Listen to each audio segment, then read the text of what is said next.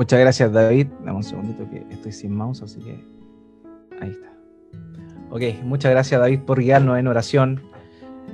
Y, bueno, vamos a comenzar entonces lo que, sería el estudio de esta noche.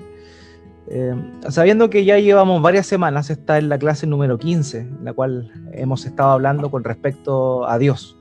La temática principal tiene el nombre de Vida Eterna. Vida Eterna es el título de esta serie de estudios que nos muestra la travesía del cristiano, la travesía del cristiano de conocer a Dios. Voy a compartirles mi pantalla. Denme un segundo.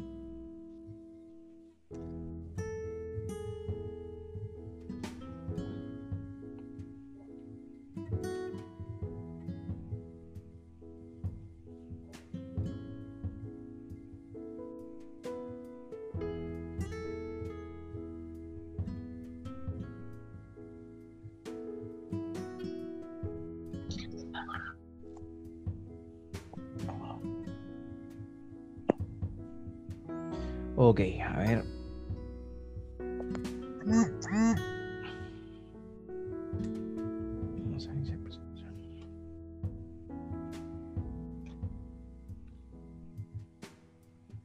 Ok, perfecto. Entonces, como les comentaba, estamos en, una, un nuevo bloque de lo que es nuestro estudio Vida Eterna, en el cual hemos estado conociendo a Dios. Recordemos que la definición que nuestro Señor Jesucristo dio eh, indirectamente, porque justo se da en el contexto de una oración. Cuando él estaba en la última cena con sus discípulos, él se eleva en oración al Padre, eh, y es lo que aparece descrito en Juan capítulo 17. Y estando en esa oración con el Padre, en Juan capítulo 17, versículo 3, se registra lo que él dijo. Él dijo, eh, y esta es la vida eterna, que te conozcan a ti, el único Dios verdadero, y a Jesucristo a quien tú has enviado. Por esa razón hemos entendido y hemos titulado esta serie como Vida Eterna, por el hecho de que la vida eterna no significa solamente vivir eternamente o que nuestra vida permanece luego de la muerte, sino que vida eterna la definimos en función a lo que nuestro Señor Jesucristo nos dijo y significa realmente conocer a Dios. Por esa razón es que tiene este subtítulo Conociendo a Dios en la travesía del cristiano. Terminamos el primer bloque en el cual estuvimos hablando de lo que se conoce como excelencias, atributos o perfecciones de Dios. Estuvimos hablando de 14, 14 atributos conocidos, ¿cierto? Hablamos de las clasificaciones que se dan, que son variadas, son diferentes, pero que básicamente buscan eh, clasificar o ordenar los atributos de Dios en función a temáticas Em, diferentes. Por ejemplo, la más conocida de las clasificaciones de los atributos de Dios son los atributos comunicables y los incomunicables. Entonces vimos eso y hablamos de varios atributos. Habían atributos que tienen que ver con, con la excelencia de Dios, con la perfección de Dios, eh, de la majestad de Dios y también otros que tienen o dan un lugar preponderante a la hora de relacionarse con su creación. Y eso fue lo que terminamos de analizar la semana pasada en este primer bloque y hoy comenzaremos con el segundo bloque, donde vamos a ver otra forma por la cual Dios se da a conocer en la Biblia. Y esta tiene que ver con los nombres de Dios, los nombres de Dios, ¿ok? El nombre de Dios. Hoy vamos a comenzar entonces con esta nueva em, parte y el primer, lo primero que vamos a estar hablando es de la majestad de Dios por medio de su nombre, la majestad de Dios en su nombre. Así que vamos a analizar rápidamente lo que va a ser nuestra ruta de hoy. ¿Qué estaremos viendo? ¿Qué estaremos aprendiendo? O más bien también, tal vez sea el caso, ¿qué vamos a estar repasando? En primer lugar, ¿cuál es el nombre de Dios? Es una muy buena pregunta que intentaremos responder en esta oportunidad. Por otro lado, ¿qué revela el nombre de Dios? La tercera pregunta que vamos a estar respondiendo es ¿qué significa santificar el nombre de Dios, algo muy importante. El mismo Señor Jesucristo lo muestra en su oración modelo cuando le enseña a orar a sus discípulos y, en consecuencia, a nosotros. Y él dice, em, em, Padre nuestro que estás en los cielos, santificado sea tu nombre. Vamos a tratar de responder qué significa eso de una manera breve, sin hacer una exégesis del, del pasaje, ni mucho menos, pero vamos a tratar de intentar dilucidar a qué se refiere de forma general, general perdón, con el hecho de santificar el nombre de Dios. También vamos a responder otra pregunta. ¿Qué significa tomar el nombre de Dios en vano? El Señor manda una ordenanza positiva, la cual es santificar el nombre de Dios. Pero también hay una ordenanza negativa, en el sentido de que es una negación de no tomar el nombre de Dios en vano. ¿Qué significa entonces tomar el nombre de Dios en vano? Y eso vamos a intentar responderlo también. Y finalmente vamos a revisar las implicaciones del nombre de Dios. ¿Qué significa el nombre de Dios cuando se aplica a situaciones particulares? Y esa va a ser la travesía de esta, de esta noche particularmente. Ahora, comencemos con lo primero. ¿Cuál es el nombre de Dios? Cuando nosotros vamos a la Biblia, hay muchas palabras que se repiten mmm, varias veces. Una de ellas precisamente es la expresión nombre. La expresión nombre aparece en la Biblia más de mil veces, tanto en el Antiguo Testamento con la palabra hebrea Shem, que significa nombre, o en el griego con la expresión onoma. Por lo tanto, el nombre de Dios, de acuerdo tan solo a la cantidad de veces que se repite, eso es algo totalmente importante. O sea, el nombre de Dios, dada la cantidad de veces que se repite esa expresión, el nombre, ya nos está haciendo un énfasis en la escritura y Dios mismo por medio de revelarse en la palabra por medio de su nombre. Ahora, de, es por eso que surge esta pregunta, ¿por qué debemos conocer el nombre de Dios? Y es ahí donde el proverbio 18.10 nos lo responde el Señor de una manera maravillosa a través de su palabra. El predicador Salomón en el proverbio 18.10 dice, el nombre del Señor es torre fuerte a ella corre el justo y está a salvo. El nombre de Dios es fundamental para nosotros porque por medio de su nombre podemos también eh, acercarnos a Él y además de eso sentir la protección de su parte. Por tanto, las, las perfecciones, excelencias o atributos de Dios son una parte del reconocimiento de Dios dado por él mismo en su palabra, pero también nos encontramos con esta expresión que se repite muchas oportunidades, que es el nombre de Dios. Entonces, esa es la idea de esto. Vamos a intentar ver qué significa el nombre de Dios, qué implicancias tiene, por qué es tan importante eso y algunos pasajes que hacen ese énfasis con respecto precisamente a ello. Ahora, ¿qué significa el nombre de una persona? El nombre de una persona es algo realmente importante. Hoy por hoy, básicamente la mayoría de las personas, les, cuando son padres, les ponen nombre a su hijo populares, los nombres que más suenan. De hecho, yo recuerdo que cada año, cada año en, los noticieros aparece una noticia de los nombres más utilizados en, en el año y, e inscritos en el registro civil, por ejemplo. Y ahí nosotros nos encontramos con varios nombres que son bien populares, bien populares ahí y que eh, la gente los va utilizando, ¿cierto? En oportunidades, nombres de, que aparecen de personajes de teleserie, de pronto personajes famosos, etc. Entonces hay bastantes, hay bastantes, eh, claro, como dice ahí un hermano, eh, COVID Brian, COVID Brian es uno de los nombres que está pegando ahora. Eh, Kobe Bryant era un, un, basquetbolista de los Lakers que murió hace, un, hace, hace poquito tiempo y cuando murió varios, varias personas comenzaron a, a, bautizar a sus hijos con el nombre de, de, de Kobe Bryant. Pero ahora, con el tema del, del COVID-19, hicieron una mutación en el nombre y en vez de Kobe Bryant es COVID Bryant. Pero bueno, esas son las cosas que pasan. Pero siempre eh, la gente, por lo menos, el día de hoy intenta ponerle nombres a sus hijos que estén a, la moda, que sean nombres conocidos o populares. Hubo un tiempo en el cual las personas le ponían nombres de sus, de sus abuelos, nombres antiguos. Ahí aparecieron las Matilde y todos estos nombres que de alguna forma se habían perdido en, nuestra generación, pero que se han, vuelto a, aparecer.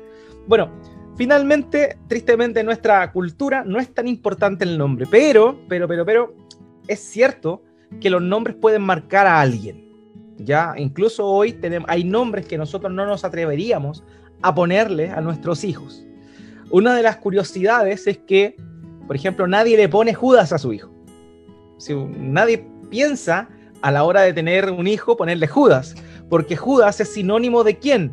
De la persona que nosotros conocemos como Judas, que fue el, discípulo que traicionó al Señor Jesucristo. Entonces, de alguna forma, el nombre Judas quedó estigmatizado, producto de que se asimila a un personaje de la historia, en este caso Judas Iscariote. Nadie se acuerda de el otro Judas que también era discípulo del Señor. Siempre se hace referencia a Judas como el Iscariote. Ahora bien, también hay otros nombres por los cuales nosotros nunca llamaríamos a nuestros hijos, eh, aparte de Judas, por ejemplo, eh, no sé, nadie le podría Hitler a su hijo, a no ser que sea una persona un poco ya con, algún tipo de problema. ¿Por qué? Porque el nombre trae una carga de antecedentes de una persona. E incluso muchas veces a nosotros, cuando estamos pensando en tener en, los hijos, ¿cierto? En, nuestra esposa está embarazada, y tenemos esa típica conversación, ¿qué nombre le vamos a poner? Pensamos en nombres y tiramos nombre al azar. ¿Y qué, sucede? Decimos, bueno, eh, y, este nombre, y uno cuando oye un nombre y uno conocía a alguna persona que tenía ese nombre, inmediatamente uno relacionaba al nombre con esa persona. Entonces eso también es importante porque nos muestra de alguna forma que el nombre tiene una importancia, ¿ya? Eh, hubo un tiempo en, que los, hermanos cristianos agarraron la moda de ponerle nombres bíblicos a sus hijos, cosa que yo encuentro que es súper buena. De hecho, todos los nombres de mis hijos son nombres bíblicos. Eh, pero el punto es que buscaban nombres sin importar lo que significaban. Por ejemplo, eh, en, Estados Unidos hay varias personas que se llaman Caleb, que en español sería Caleb, ¿cierto? Y Caleb, nosotros conocemos a Caleb. Caleb fue quien junto con Josué fue uno de los dos espías que dieron buenas noticias cuando fueron a inspeccionar la tierra prometida. Entonces Josué y Caleb fueron los héroes, ¿cierto? Los únicos positivos que confiaron en la promesa de Dios. Ahora, ¿qué sucedió?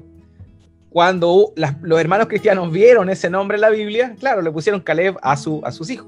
Pero muchas personas no tienen idea qué significa Caleb. Caleb significa perro. Ese es el significado de Caleb. Entonces se da cuenta cómo eh, popularmente hoy los nombres se ponen en función a las modas o a lo que suena más, pero muy pocas veces mm, nos fijamos en, los eh, significados de los nombres. Yo intenté cuando conversamos con mi esposa por los nombres de los pequeños, eh, intenté que cada uno de esos nombres tuvieran significado en el sentido de, de alguna forma de marcar sus vidas. Ahora, eso sucede ahora. En la época del Antiguo Testamento, un nombre era más que una simple forma de nomenclatura. Además de revelaba información importante sobre el individuo o el objeto en sí mismo. Por esa razón es que incluso vemos eh, que en varias oportunidades Dios le cambia el nombre algunas personas en el Antiguo Testamento precisamente porque quería cambiar de alguna forma la, vida o la manera de, ser de esa persona. Ahí nos encontramos por el, caso cierto legendario de, Abraham. Su nombre original era Abraham, que significaba padre eh, enaltecido, y Dios le cambia el nombre a Abraham, cambiándole, extendiendo su nombre, lo cual tiene otro significado, que significa padre de multitudes. Entonces Dios cambió el nombre porque en el nombre se entiende no tan solo una información, sino que también eh, muestra información del carácter de esa persona. Por esa razón el nombre es importante. Por esa razón el nombre es importante. Vemos otro ejemplo, ¿cierto? El famoso de Jacob, que se llama Jacob, Jacob significa el usurpador o el que toma por el talón. Esos son los nombres o las traducciones que normalmente eh, hemos entendido como Jacob, pero cuando Dios tiene ese encuentro, eh, él pelea con el ángel, ¿cierto? Y en ese momento, en ese momento eh, Dios le cambia el nombre y le pone Israel. Israel tiene dos significados, algunas veces se traduce como el príncipe de Dios y en otra oportunidad se le traduce como el que pelea con Dios o a favor de Dios. Ahí hay un poquito de tensión con respecto al significado tal, propio. Eh, más probablemente significa el que pelea con Dios en el sentido de, acompañándolo a favor de Dios. Bueno, en fin, Dios le cambió el nombre a Jacob. De un usurpador, de, un, de alguien que tomaba por el talón, pasa a ser un príncipe o alguien que pelea a favor de Dios. Entonces vemos cómo es que Dios cambia la naturaleza de una persona también o muestra ese cambio de naturaleza, sellando ese cambio con un cambio de nombre. Lo mismo sucede con, con, Simón, con Pedro. Él se llamaba Simón, ese era su nombre original. Simón viene de, eh, de el Dios escuchó, eso significa Simón es una modificación del nombre Simeón, eh, y eso es lo que significa Dios escucha. Eso es la, idea de, ese nombre, o el que escucha. Y Dios cambia, perdón, el Señor Jesucristo cambia el nombre de Simón y le pone Cefas, o Pedro, que es básicamente lo mismo, que significa, eh, significa piedra. ¿sí? Eso es el significado de Cefas. Entonces Dios cambia de, que sea alguien que, que, simplemente escucha a alguien que sea una parte fundamental de, de, una construcción. Entonces esa, esa, es la idea básicamente de la, del cambio de nombre en la Biblia o del nombre, lo que significaba el nombre. Así que para apuntar y cambiar de dirección la vida de ciertas personas, Dios les cambiaba el nombre. Por esa razón, el nombre tiene un gran significado. Ahora bien, vayamos entonces de frentón a responder a la pregunta, ¿cuál es el nombre de Dios? ¿Será Jehová? ¿Será Yahweh? ¿Será lo que puse acá en, hebreo que es el tetragramatón, el Yod Hei Bau Hei? ¿O algún otro nombre? Tal vez el nombre Jesús. ¿Cuál es el nombre de Dios? Y es ahí donde les mencionaba hace un tiempo, comúnmente nosotros tenemos la tendencia de, asociar a Dios con el nombre de Jehová o Yahweh, ¿cierto? Y al Hijo con el nombre Jesús. Y eso es una, una costumbre que tenemos. Ahora, ¿es Jehová el nombre exclusivo de Dios? Y la verdad es que ahí está el detalle. Ciertamente Jehová, Yahweh o el tetragramatón es el nombre con el cual Dios se dio a conocer a su pueblo cuando le libró de la esclavitud. Recordemos, ¿cierto? Cuando está eh, Moisés, va a presentarse delante de Faraón. Antes de aquello pasa a donde los ancianos de los, hebreos y comienza, ¿cierto? Eh, y antes de eso, él dice, bueno, yo voy a ir a cumplir esa misión de ir a regresar a Egipto, de llamar a las personas a que salgamos de la tierra de la esclavitud, pero ellos me van a decir, bueno, ¿en nombre de qué Dios vienes? Entonces yo necesito conocer tu nombre. Y ahí en Éxodo capítulo 3, eh, Dios se da a conocer con el famoso tetragramatón. El capítulo 3 de Éxodo, versículo 14, aparece explícitamente ese nombre que nosotros conocemos como el Jehová Yahweh o, el tetragramatón, el Yod Hei Bau Hei, cuya eh, lectura no se conoce bien, básicamente, bueno, acá en el, en el, nombre que escribí acá, el que aparece aquí en hebreo, este tiene las, las nikut. Las nikut son los puntos diacríticos, también se conocen, que son las vocales. Estos puntitos que ustedes ven ahí debajo del nombre hebreo son, se llaman puntos diacríticos, o, o nikutot, que son las vocales. Pero eso en la antigüedad, en el hebreo antiguo, no existía. Entonces, eh, los judíos entendieron que el nombre de Dios era tan sagrado que no pronunciaban ellos, o más bien no, pronunciaban el nombre de Dios. Entonces, como no se pronunciaba el nombre de Dios, eh, se perdió o se olvidó cómo podría haber sido la correcta lectura del tetragramatón. Ahora, para término nuestro, la verdad es que no es tan relevante el hecho de que sea Yahweh, o Jehová, etcétera. Da realmente lo mismo, no tenemos que desvariar en eso. ¿Por qué? Porque ese es un, nombre de Dios, pero no es el exclusivo nombre de Dios. Y eso tiene que quedar claro. ¿Por qué razón? Sencillo. Recordemos que hablamos de un atributo de Dios que se llama la incomprensibilidad. Y ese atributo implicaba qué? Implicaba que cada uno de nosotros en esta vida nunca podremos llegar a conocer a Dios perfectamente, completamente, cabalmente. ¿Por qué razón? Porque Dios es infinito y nuestra mente, limitada, de ninguna forma puede llegar a conocer a un Dios infinito. Por esa razón es que el conocimiento que tenemos es en parte. Ahora, ciertamente cuando estemos en, la, en, el siglo venidero, en la eternidad, luego del juicio final y todo lo que hablamos hace unas semanas atrás, eh, luego de eso no vamos a tener la limitación del pecado. Sin embargo, aún seremos limitados. ¿Por qué?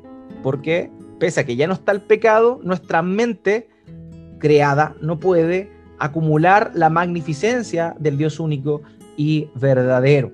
Por esa razón, por ese atributo de la incomprensibilidad, el carácter profundo de Dios, Dios se, conoce, se dio a conocer con diversos nombres y no solo con uno. O sea, Jehová es un nombre, es el nombre con el cual Él se dio a conocer al pueblo del Antiguo Testamento, ¿cierto? Israel, pero ese no es el nombre exclusivo de Dios. Y eso lo vemos nosotros en el Nuevo Testamento. En el Nuevo Testamento, se los comenté también hace una semana creo, que en el Nuevo Testamento el nombre o el tetragramatón no aparece, sino lo que aparece es su ah, sinónimo o la palabra que emplearon, ¿cierto?, los escritores griegos, entre ellos los discípulos, para referirse al nombre de Dios como el Señor. Entonces, si el, nombre Yahweh o Jehová hubiese sido el único nombre, ciertamente los escritores inspirados por el Espíritu Santo del Nuevo Testamento hubiesen registrado en sus escritos el nombre, el tetragramatón. Sin embargo, eso no se da. ¿Por qué razón? Porque el nombre Jehová, el Yod Hei Bau Hei, obviamente es un nombre importante porque se dio a conocer al pueblo del pacto del Antiguo Testamento, pero pero, pero, pero, pero, no necesariamente es el único nombre. Por esa razón, los escritores del Nuevo Testamento no hacen un énfasis en, en este nombre para referirse a Dios en el Nuevo Testamento. Incluso todas las traducciones, porque recordemos que el Nuevo Testamento se escribe en griego y todos los escritores del Nuevo Testamento, si mal no recuerdo, todos, eh, utilizan para citar el Antiguo Testamento la Septuaginta que es una versión griega del el Antiguo Testamento.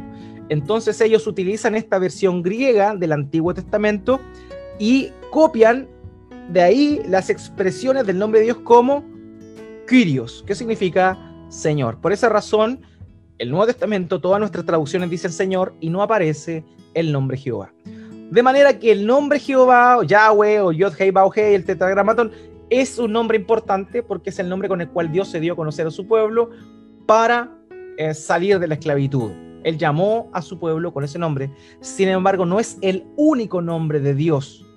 Él, por su carácter profundo, por su incomprensibilidad, no puede ser contenido en un solo nombre. Por esa razón es que hay varios nombres en el Antiguo Testamento que reflejan lo que Dios es y además de eso nos muestran cómo Dios se relaciona con la humanidad. Y eso es algo que vamos a estar revisando también durante estas próximas semanas en función a este estudio de los, de los, de los nombres de Dios. ¿Ok? Entonces, ¿cuál es el nombre de Dios? Wayne Grudem, un teólogo bautista, dijo lo siguiente. La Biblia da muchos nombres individuales de Dios, los cuales reflejan algún aspecto verdadero de su carácter. Muchos de estos nombres se toman de la experiencia o emociones humanas a fin de describir partes del carácter de Dios, en tanto que muchos otros nombres se toman del resto de la creación natural. En cierto sentido, todas estas expresiones del carácter de Dios en términos de cosas que se hallan en el universo son nombres de Dios porque nos dicen algo verdadero en cuanto a Él. Entonces, Rudem señala que claramente eh, Dios no puede ser contenido en un solo nombre, por eso se utilizan diferentes nombres, los cuales muchas veces aparecen como apreciaciones humanas, pero cabe señalar que casi en, el, en la totalidad son muy pocos los que es el hombre dándole un nombre a Dios. La mayoría de las veces es Dios mismo revelándose con estos nombres que vamos a estar estudiando eh, más adelante. Ya, Gerhardus Voss Gerhardus Voss dijo lo siguiente. Él señaló, este ser, Dios, es tan rico y completo que necesitamos contar con algunos puntos de referencia para poder comprender el resto. Los nombres de Dios no son sonidos vacíos, como los nombres de las personas, sino que tienen significado y contribuyen a nuestro conocimiento de Dios. Entonces, Gerhardus Voss igual habla de una pluralidad de nombres, ¿ya? No solamente un nombre exclusivo.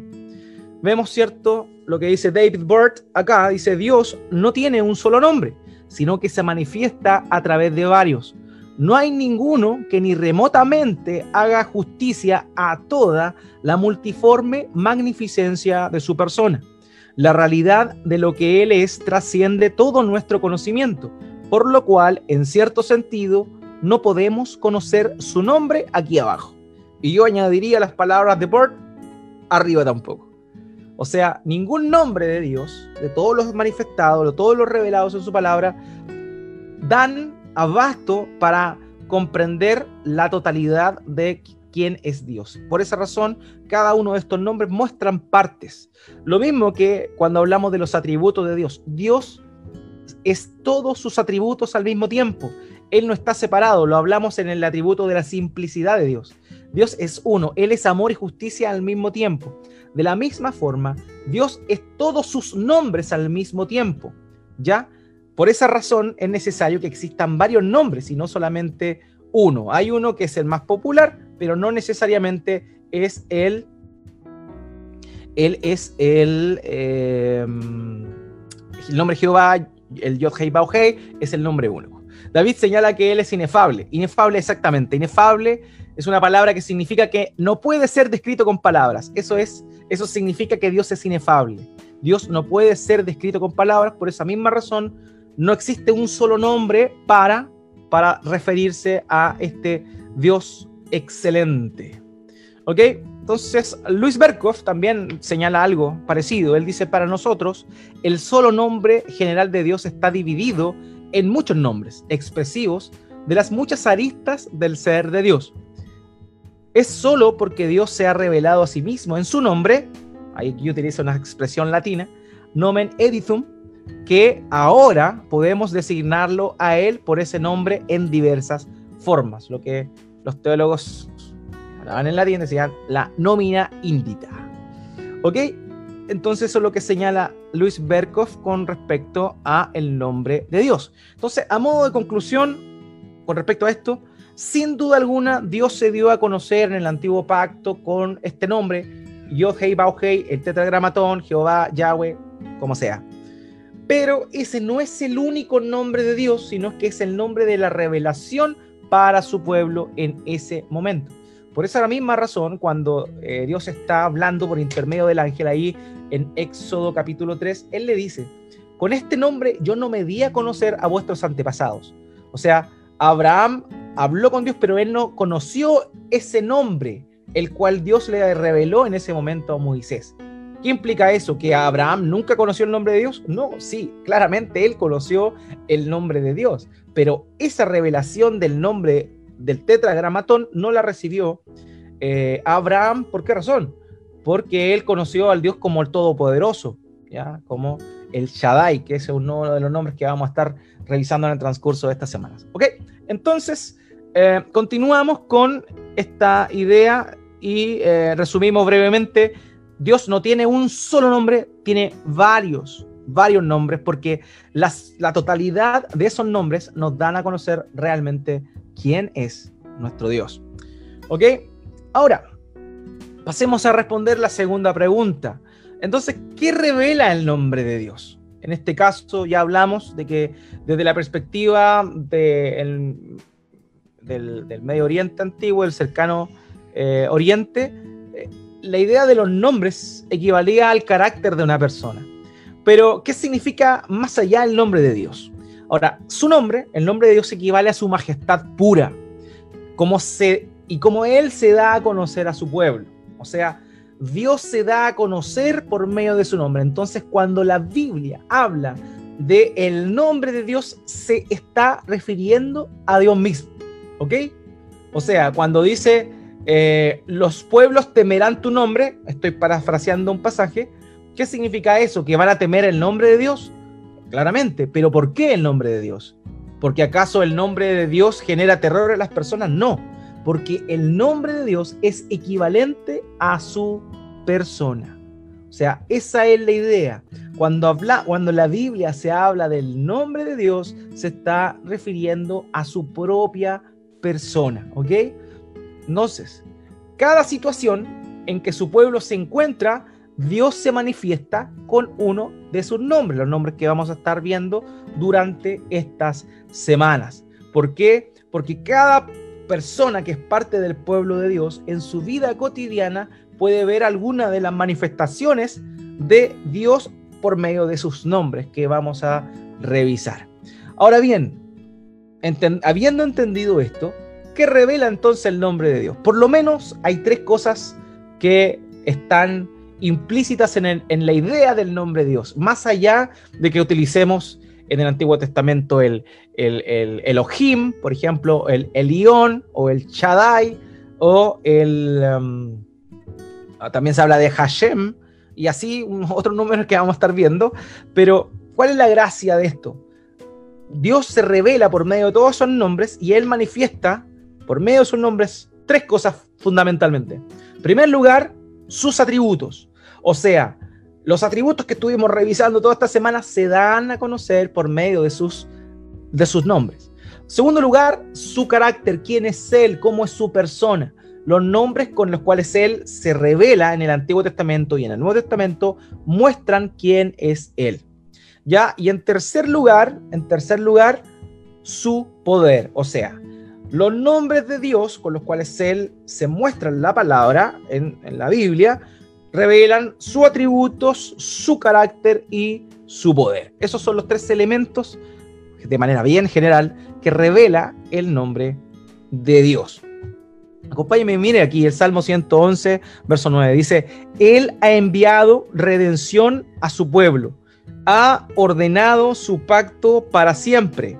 Santo y temible es su nombre. Se da cuenta el texto que yo parafraseaba hace un, rato atrás. Santo y temible es su nombre. ¿Qué significa? ¿Que da miedo, por ejemplo, la manifestación del nombre de Dios en el Antiguo Testamento como Jehová? No, muchas personas pueden decir Jehová y no tener temor a ese nombre.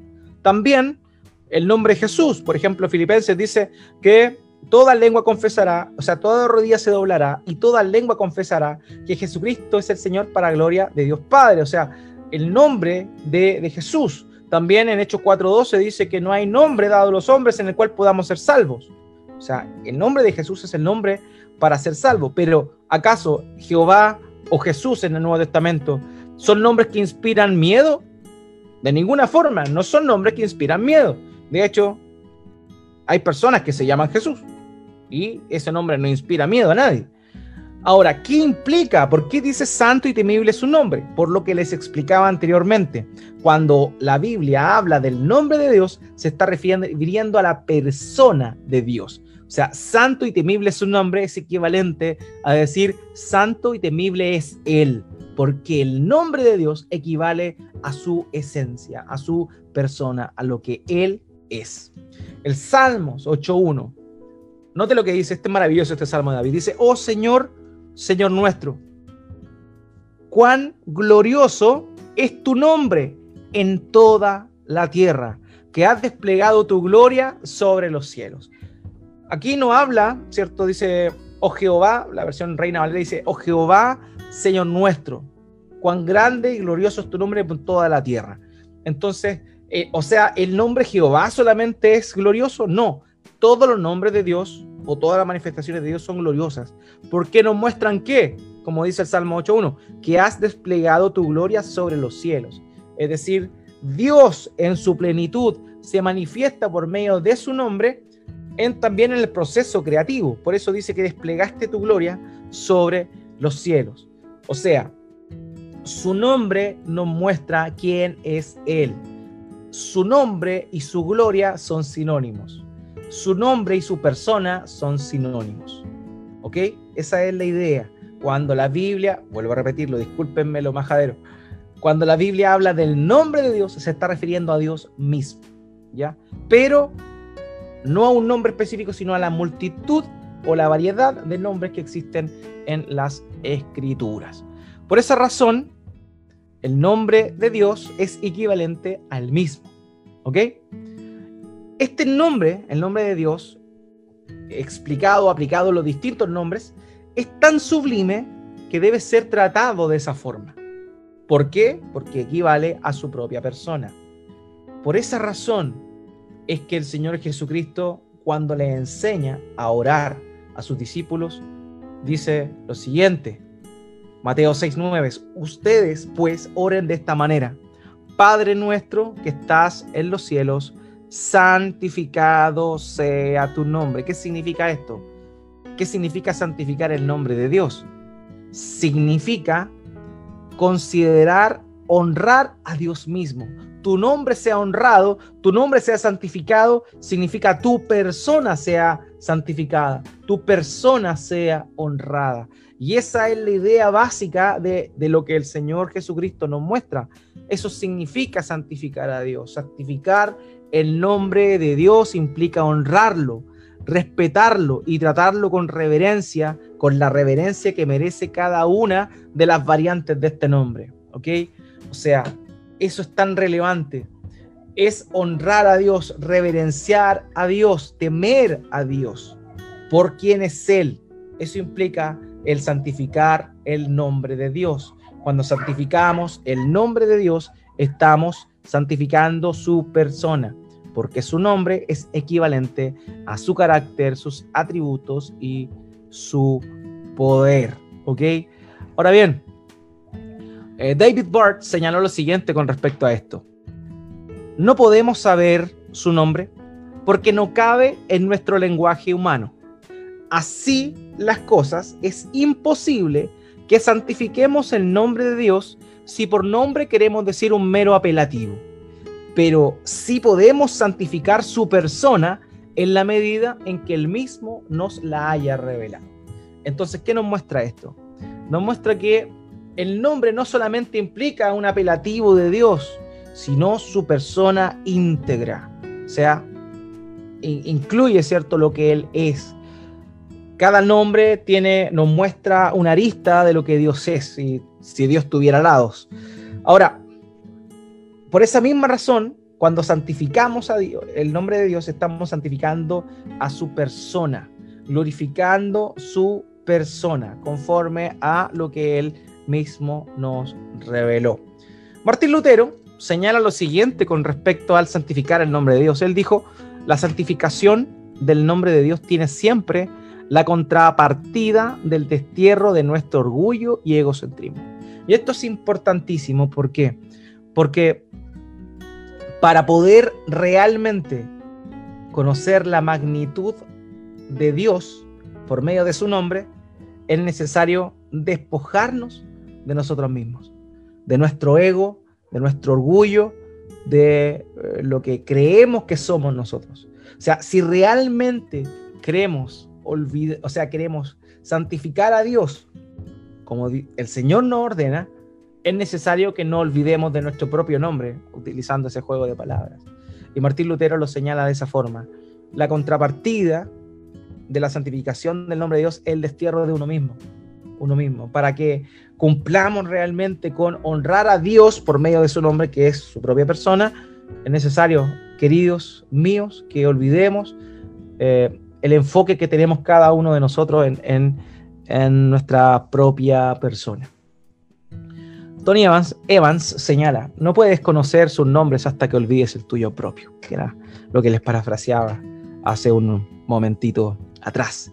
Entonces, por esa razón, Dios se da a conocer por medio de sus nombres y es tan importante que el creyente santifique su nombre, honre su nombre, glorifique su nombre. ¿Por qué? Porque cuando está glorificando el nombre de Dios, está glorificando a la persona de Dios.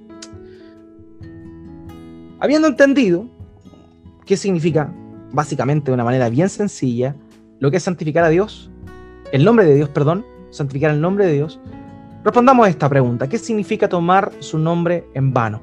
Obviamente la contrapartida. Obviamente es lo contrario a santificar. Charles Riley dijo lo siguiente, invocar el nombre del Señor era adorarlo a Él, como aparece en Génesis 21, 33.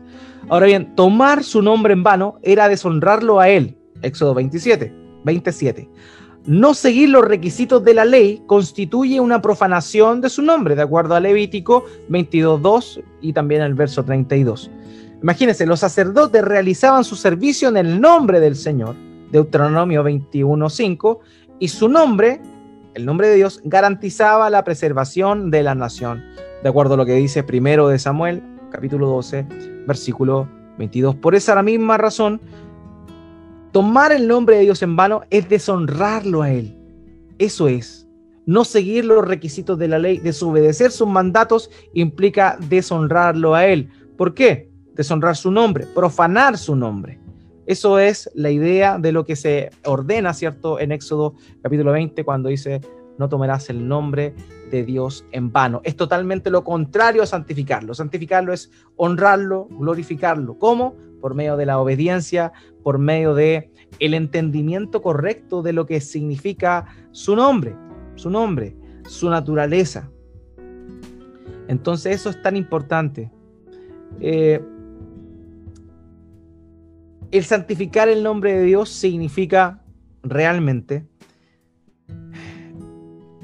saber quién es Él. Yo no puedo. Yo puedo conocer el nombre de una persona, pero no conocer a esa persona. El santificar el nombre de Dios implica conocer a la persona que porta ese nombre. ¿Ya? Contrario a eso, el tomar el nombre de Dios en vano significa que muchas personas ocupan el nombre de Dios, pero no tienen el sentido o no lo ocupan en el sentido que las mismas escrituras señalan que ese nombre tiene.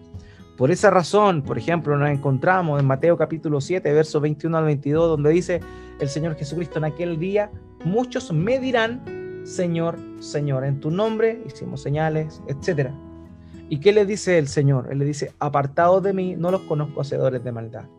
Entonces, ¿qué quiere decir con esto? Estas personas dijeron Señor, Señor. Y Señor es uno de los nombres con los cuales Dios se da a conocer. Incluso le están diciendo Señor a Él. Pero aún así, conociendo el nombre del Señor, estas personas se van a ir al lago de fuego y azufre. Entonces, eso es lo que significa tomar el nombre de Dios en vano.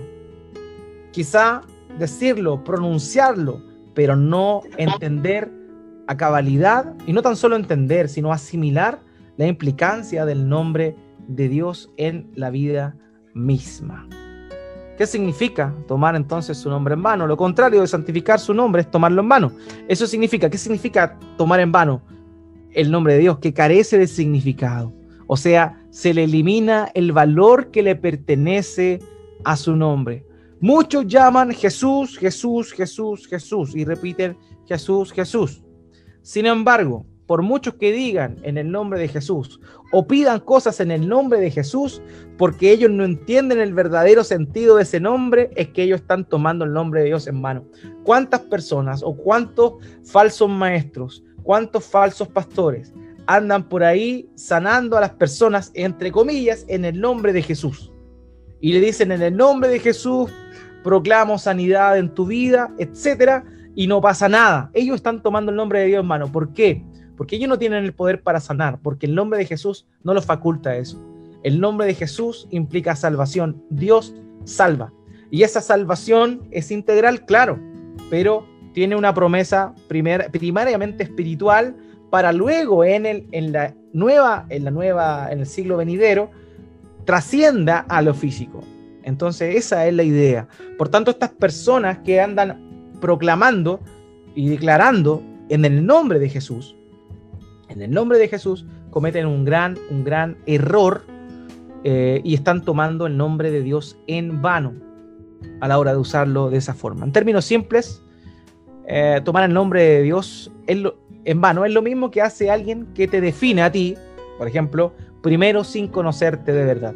A nosotros nos cargan la etiqueta, ¿cierto? Cuando nos definen así como esta persona es así y te ponen una etiqueta. Eso ocurre muy frecuentemente. Se nos pone a cada uno de nosotros, o tal vez tristemente nosotros ponemos etiqueta a otras personas, pero esas etiquetas las ponemos sin conocer realmente a la persona. Tomar el nombre de Dios en vano también significa eso. Significa etiquetar a Dios de algo que Él no es, sin conocerle. Entonces, por esa razón, eso es una implicancia tomar el nombre de Dios en vano también. Eh, el primero que tomó el nombre de Dios en mano fue Satanás. Recordemos, ¿cierto? En el jardín del Edén, cuando él estaba ahí y habla con la mujer y con el varón, que estaban presentes a y y él le dice, con que Dios les dijo que no podían comer de todos los, ah, los frutos del, del huerto, y ahí él está tomando el nombre de Dios, dice, con que Dios, y ahí utiliza la palabra Elohim, o sea, y ese es un nombre de Dios.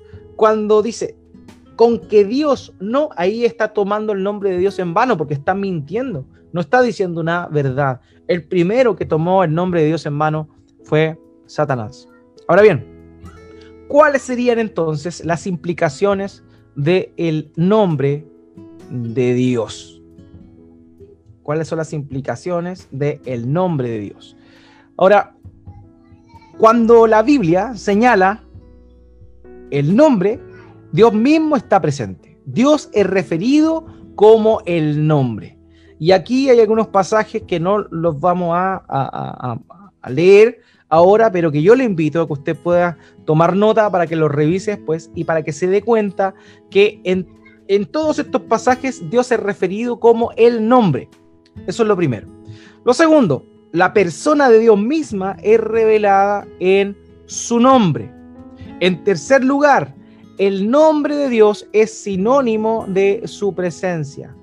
Cuando dice mi nombre estará con ustedes, eso significa que Dios mismo iba a estar ahí, porque según lo acabamos de explicar, el nombre de Dios equivale a su propia persona.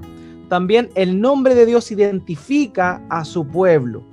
Recordemos, por ejemplo, en el Antiguo Testamento, en el Antiguo Pacto, Dios se da a conocer con este nombre, el Jehová, Yahweh, se da a conocer a su pueblo. Y cuando la gente, los pueblos vecinos, eh, hablaban de los hebreos y posteriormente los israelitas, ¿cierto? Cuando ya se conformaron como nación, ¿qué sucedía? La gente obviamente asimilaba al pueblo de Israel con el nombre de su Dios, el cual era Jehová. Entonces, el, nombre es relacionado con el pueblo. Por esa razón, en el Nuevo Testamento, el nombre con el cual Dios se da a conocer o se revela es Jesús, que significa Dios salva. Dios salva, Dios trae salvación. Eso es lo que significa Jesús, que es una derivación del nombre Josué, que también es una derivación del nombre Oseas. Oseas, Josué, Jesús significa exactamente lo mismo. Entonces, en el Nuevo Testamento, Dios se muestra como el Salvador, como el Redentor que viene a restaurar, ¿cierto?, a su pueblo, a perdonarle los pecados. Por esa razón es que su pueblo se identifica con el nombre de Jesús. Por esa razón nosotros oramos en el nombre de Jesús, en el nombre de aquel que nos trae salvación. ¿Ok? Ahora, ya lo vimos, es deshonrar el nombre de Dios también implica una ofensa seria. Éxodo 27, no tomarás el nombre de Dios en vano. Y también las personas que aman a Dios, ¿cierto? Los justos honran el nombre de Dios. Los justos honran el nombre de Dios. O sea, nosotros vamos a hacer justicia a el nombre de Dios con el cual Él se manifiesta. Amados míos, por esa razón es importante conocer los nombres con los cuales Dios se revela en la palabra de Dios. Como lo cité hace un rato, la verdad es que cada situación en nuestra vida nosotros podemos ver a Dios. Y en cada situación que podamos pasar, Dios se revela con un nombre en su palabra. ¿Cuántas veces hemos estado tristes? ¿Cuántas veces hemos estado nosotros angustiados? ¿Cuántas veces hemos estado derrotados? pero Él es nuestro estandarte. Él es nuestro Yahweh o Jehová Nisi. ¿Cuántas veces, amados míos, hemos estado enfermos pensando tal vez que llegó nuestra hora o que de aquí no pasamos? Pero Él ha sido nuestro sanador, Él ha sido el Jehová Rafa. ¿Cuántas veces han sucedido, nos han acontecido situaciones las cuales actúan de forma injusta para con nosotros? pero Él ha sido nuestra justicia, Él es nuestro Jehová Tzizkenu. Y así sucesivamente. El nombre de Dios es importante, los nombres de Dios son importantes porque nos muestran a este Dios, nos revelan a este Dios y por medio de sus nombres durante estas semanas vamos a estar conociéndole más a Él, aparte de todo lo que ya vimos nosotros, ¿cierto? En función a los atributos de Dios de forma, de forma eh, previa, cuando hablamos de, su santidad, hablamos de su inmutabilidad, de su simplicidad, de su incomprensibilidad, de su justicia, de su bondad, también hablamos de su amor y así sucesivamente. Entonces, lo que vamos a comenzar a ver a partir de la próxima semana, particularmente con los nombres de Dios, requieren que nosotros le pongamos atención porque tiene que ver con la forma en la cual Él se da a conocer y cómo se relaciona con nosotros. Por eso era necesario primeramente sentar una base para que veamos la importancia del nombre de Dios. El nombre de Dios equivale a su propia persona. Cuando Dios da a conocer su nombre, se está revelando a sí mismo. Esa es la idea. Por esa razón debemos santificar su nombre, glorificar su nombre, honrar su nombre por medio de la obediencia a su palabra, que es cosa es algo que ahora podemos hacer si es que hemos realmente querido en Cristo y además de eso también debemos evitar tomar el nombre de Dios en vano. ¿Cómo vamos o cómo evitaremos tomar el nombre de Dios en vano? Conociendo a Dios, conociendo a Dios. Si conocemos a este Dios, sabremos a nuestro Dios, sabremos cuando estamos extralimitándonos al uso correcto y debido de su nombre. Hermanos míos, por eso es tan importante esto que comenzaremos a ver a partir de la próxima semana con más detalle. Hay una clasificación de, los nombres de Dios también, al igual como hay una clasificación de los atributos de Dios, varias clasificaciones en realidad de los atributos de Dios. Bueno, también hay algunas clasificaciones en función a los nombres de Dios. Hay nombres que son de majestad de Dios y hay nombres que son relacionales y eso es también lo que vamos a estar definiendo a partir de la, de la, próxima, de la próxima semana. Así que eso es, amados míos, lo que tenía que compartirles yo ahora en esta oportunidad. Eh, los dejo para que tengan, si tienen preguntas con respecto a esto, para que las puedan hacer ahora, para clarificar cualquier cosita. Eh, este es el momento para, hacer, hacer preguntas en función de lo que vimos hoy día, obviamente, porque sabemos que queda mucho, mucho por delante.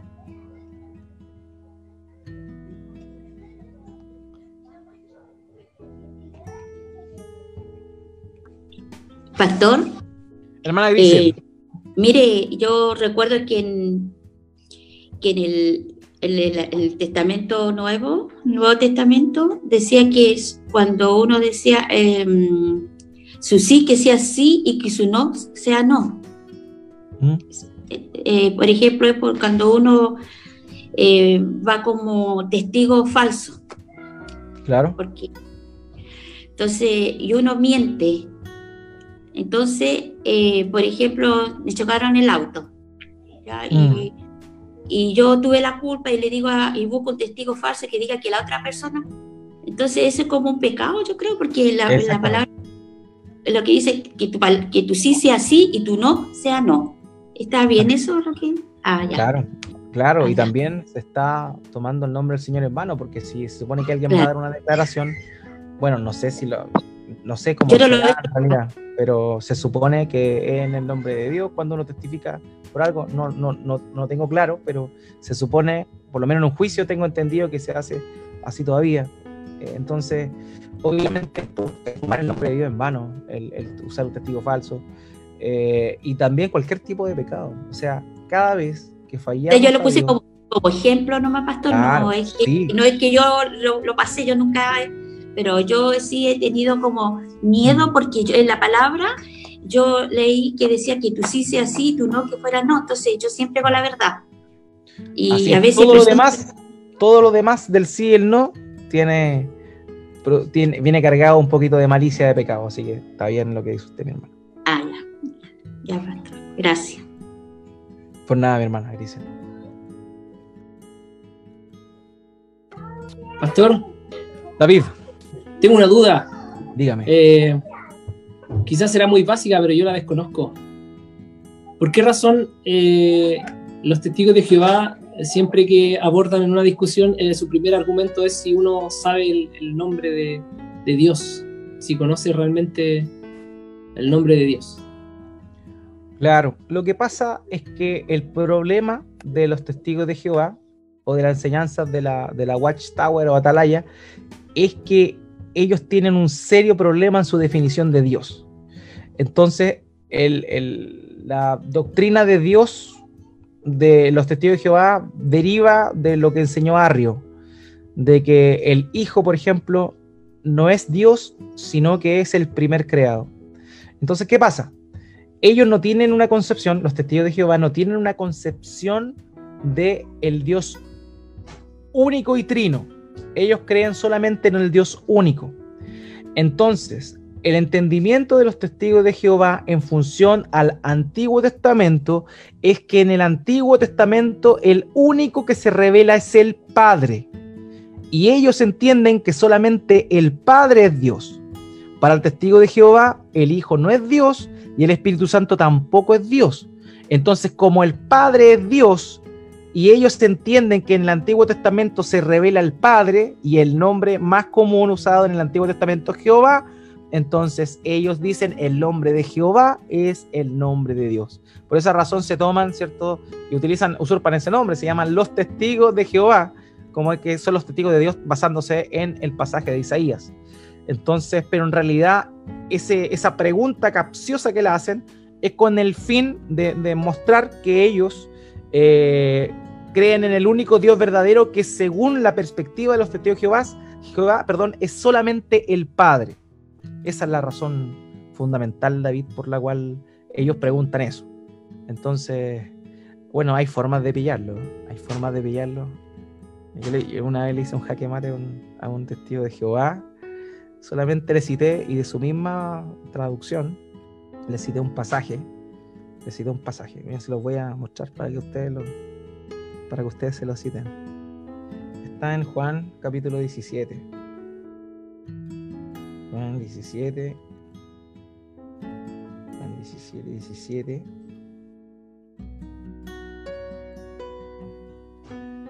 Dice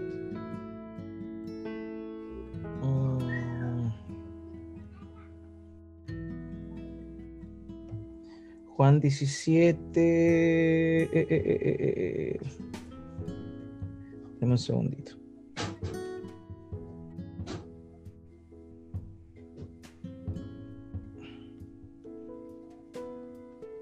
Porque este pasaje también aparece en sus Biblias. Entonces, es bien chocante. Miren, es 17.11. Juan 17.11 dice así ya no voy a estar por más tiempo en el mundo, pero ellos están todavía en el mundo y yo vuelvo a ti. Padre Santo, protégelos con el poder de tu nombre. Y continúa el Señor Jesús diciendo, el nombre que me diste, para que sean uno, lo mismo que nosotros. Entonces ellos hacen el énfasis de que el nombre de Dios es Jehová. ¿Y qué es lo que dice Jesús acá? Padre Santo, protégelos con el poder de tu nombre. ¿Ya? El Señor está diciendo el nombre del Padre. Y aquí continúa el Señor diciendo el nombre que me diste. ¿Y cuál es el nombre que el Padre le dio al Hijo? Jesús. Entonces ahí murió tu amigo testigo de Jehová.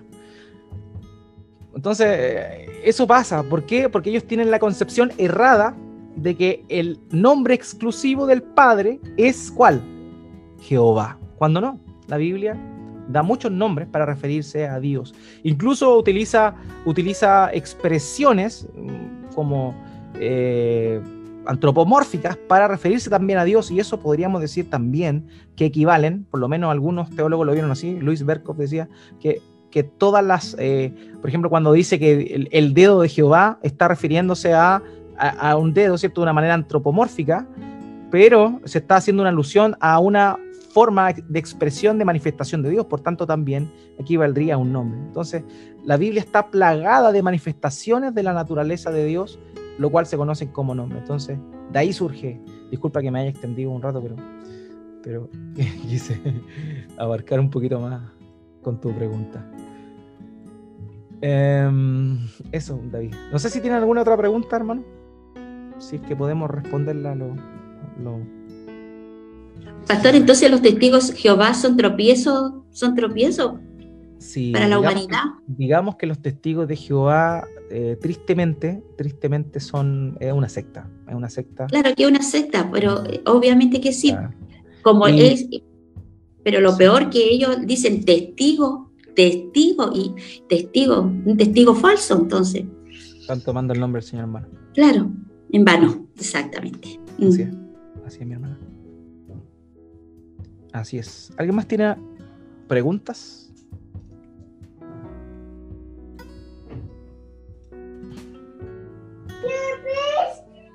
Bastón. David, cuénteme nomás. Sí, nuevamente. Está bien, hermano, se lo agradezco de corazón. Dale nomás. Eh, cuando nosotros eh, cantamos alabanzas que no reflejan precisamente eh, nuestra vida, nuestra vida espiritual, nuestra vida de, devoción, ¿estaríamos tomando también el nombre de Dios en vano? ¿Estaríamos deshonrando su nombre al, al, cantar cosas que no reflejan nuestra realidad? Proclamar cosas.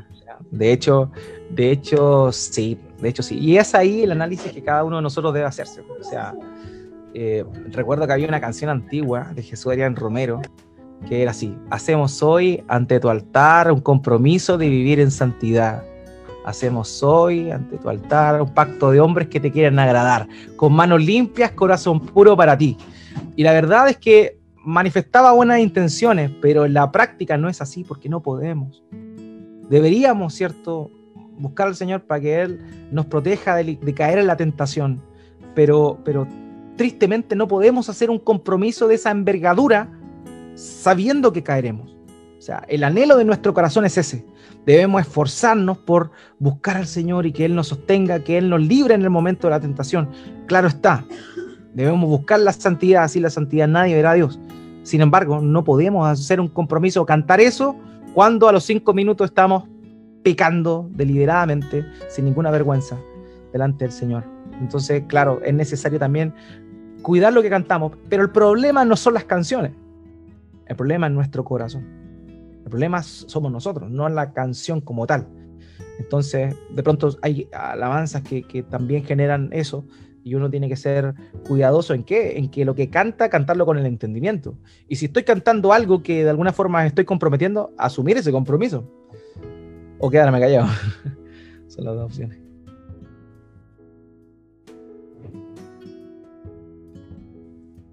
David. Eso, ¿alguna otra pregunta, hermanos míos? ¿O ya cerraríamos esto, este tiempo? Bueno, si no hay otra pregunta.